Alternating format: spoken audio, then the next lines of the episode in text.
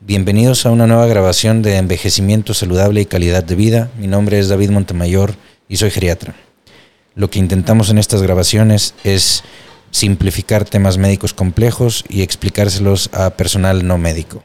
Gracias por escucharnos y de nuevo bienvenidos.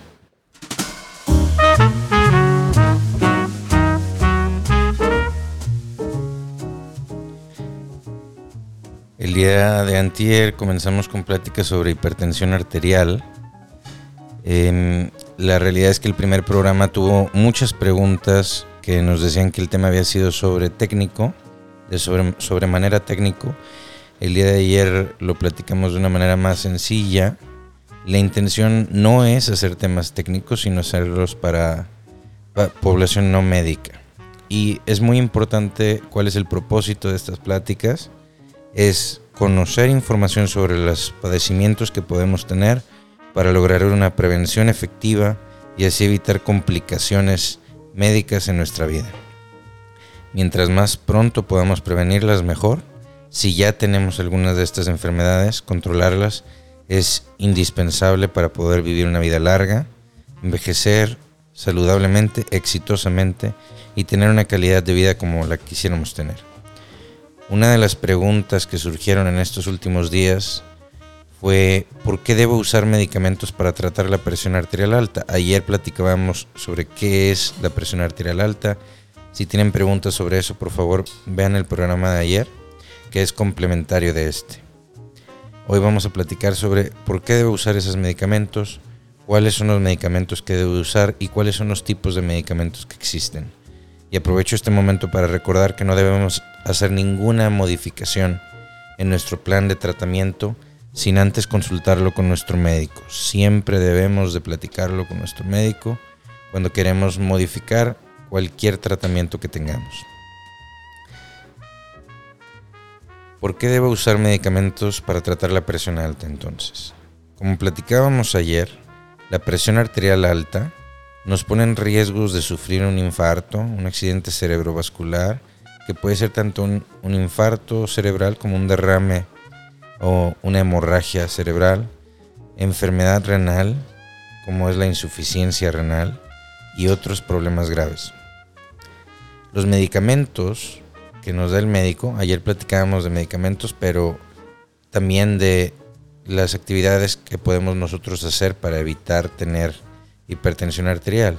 En el tema específico de los medicamentos que nos receta el médico, son para controlar esa presión arterial y reducir el riesgo de estas complicaciones que mencionamos. El médico nos las va a indicar de tal manera que, que, logren disminuir el riesgo. Es muy importante, consecuentemente, que las utilicemos diariamente de acuerdo a las indicaciones que vienen en la prescripción del médico y que no hagamos ningún cambio en ella, un cambio en ellas. Además, los medicamentos para la presión arterial pueden causar algunos efectos secundarios y pueden ser costosas. Así que es fácil entender que no nos gusta utilizarlas, pero si no las utilizamos vamos a tener estas complicaciones que pueden ser muchísimo más costosas que el medicamento en sí mismo. Si tiene la tentación de no tomar los medicamentos como se los indicó el médico, antes de suspenderlas o de cambiar el tratamiento, por favor, marque a su médico, acuda al consultorio con su médico y platique las razones por las cuales lo quisiera cambiar, ya sean efectos secundarios o costo, para que se le pueda explicar de una manera más completa que, por qué las requiere los medicamentos, ver si hay alternativas menos costosas y encontrar un plan terapéutico que para usted sea el más saludable y que evite que usted tenga complicaciones que puedan disminuir su calidad de vida a largo plazo. Recuerde, por favor, que estos medicamentos pueden salvarle la vida y la calidad de vida.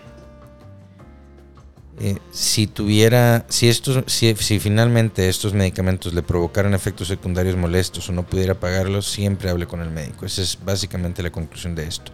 Ahora, ¿cuáles son los medicamentos que tal vez deba usar? Y de nuevo aquí depende completamente de las diferentes enfermedades que usted tenga en el cuerpo y del juicio clínico de su, de su médico siempre va a ser dependiente de la consulta.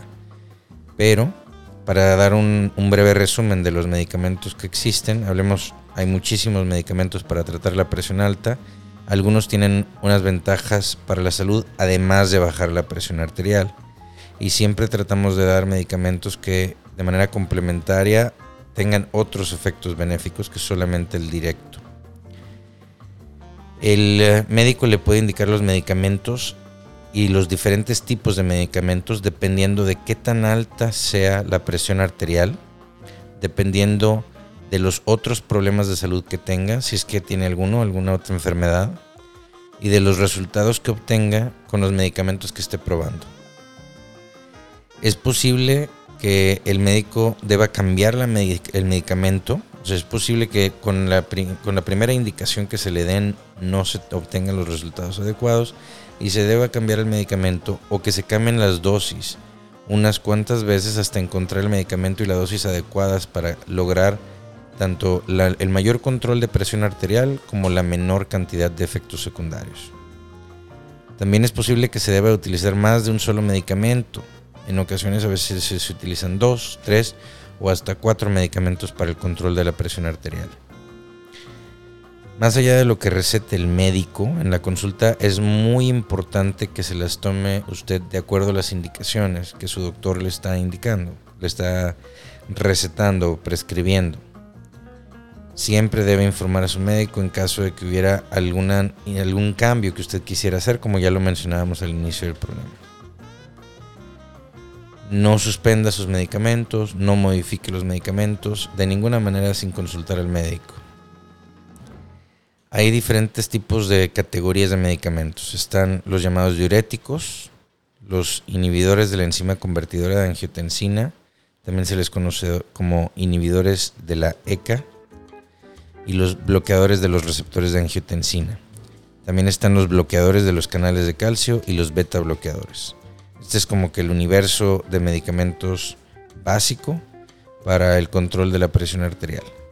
De nuevo, en el, el, episodio de ayer hablábamos de actividades que podemos hacer sin medicamentos para disminuir el riesgo de tener hipertensión y una vez teniéndola disminuir el riesgo de tener complicaciones por la misma pero el programa de hoy habla exclusivamente de medicamentos y estas son las categorías.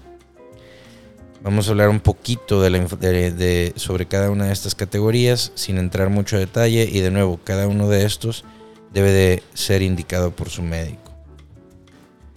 Los diuréticos son medicamentos que hacemos que orinemos más de lo normal. No, no daré ejemplos específicos de, los, de los diuréticos, pero sí se le puede preguntar a su médico este medicamento para la presión que usted me está dando, eh, a qué corresponde, me va a hacer orinar más o cuál va a ser el mecanismo por el cual me va a apoyar. Es, es algo que nos puede servir para entender los efectos secundarios que pudiera tener y para tratar de prevenirlos, en, de prevenir una disminución en la calidad de vida. Por ejemplo, un medicamento que nos haga orinar de más si podemos tomarlo más temprano en la mañana en vez de en la noche, es mejor para nosotros porque evita que estemos orinando durante la noche y podemos lograr un sueño más reparador. La segunda categoría de la que platicábamos son los inhibidores de la ECA o de la enzima convertidora de angiotensina y los bloqueadores de los receptores de angiotensina. Estos dos grupos de medicamentos con frecuencia se agrupan porque funcionan de una manera, muy similar pueden ayudar a evitar la enfermedad renal en algunas personas. Entonces se dan también para, con, ese, con ese beneficio adicional.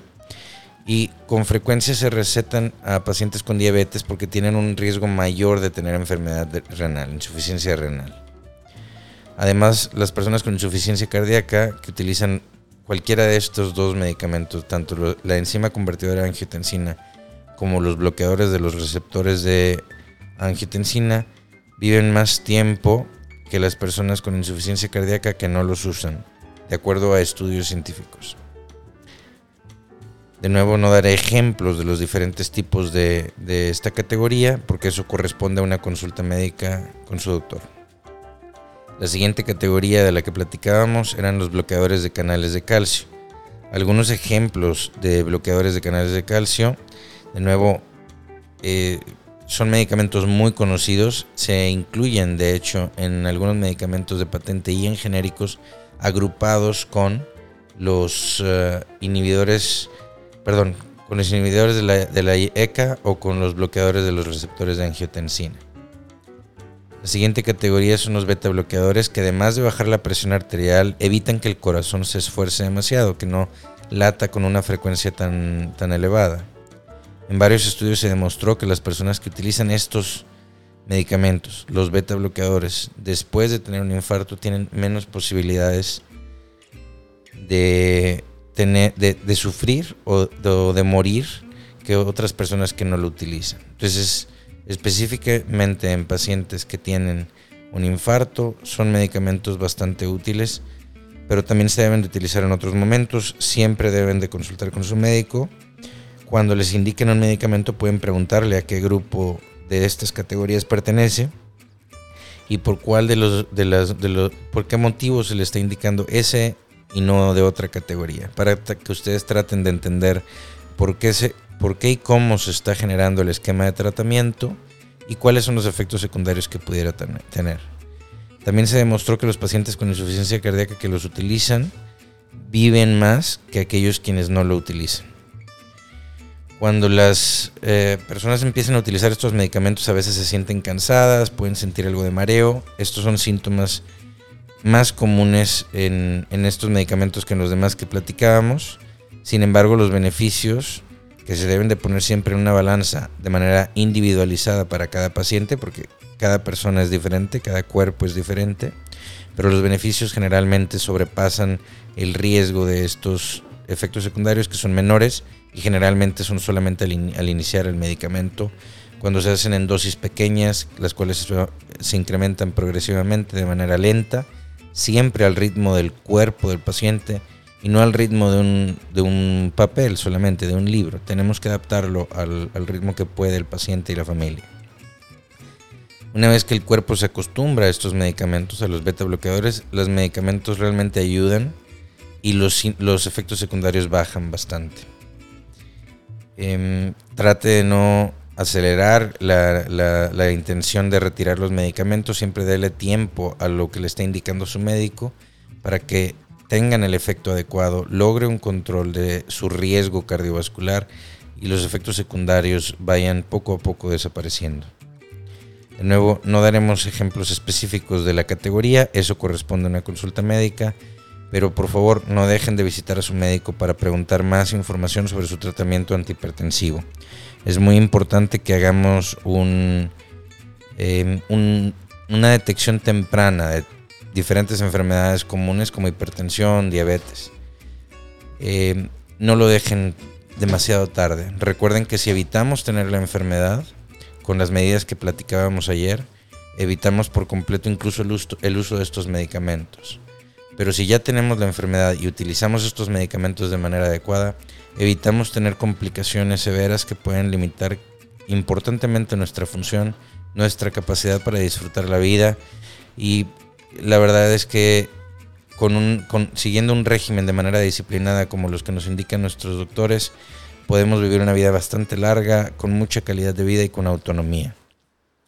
Muchas gracias por escuchar otro episodio de envejecimiento saludable y calidad de vida. En el día de hoy y en estos últimos días hemos estado platicando sobre hipertensión arterial hemos recibido muchas preguntas y hasta no terminar de responderlas seguiremos con, esta serie, pero la vamos a combinar también con diabetes, que están empezando a hacer preguntas combinadas sobre diabetes e hipertensión. Em, como les he platicado antes, vamos a tener algunas entrevistas con algunos cardiólogos. La intención de esas entrevistas es tener información más, más profunda sobre el tema, eh, conocer un poco más sobre las complicaciones que podemos tener si no se controla la hipertensión y cómo, cómo, cuáles son los estudios diagnósticos para determinar cuál es el grado de esas complicaciones.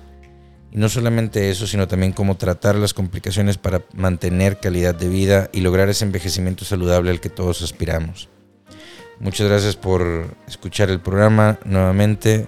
Quedo a sus órdenes y nos vemos el día de mañana en una nueva edición de este podcast.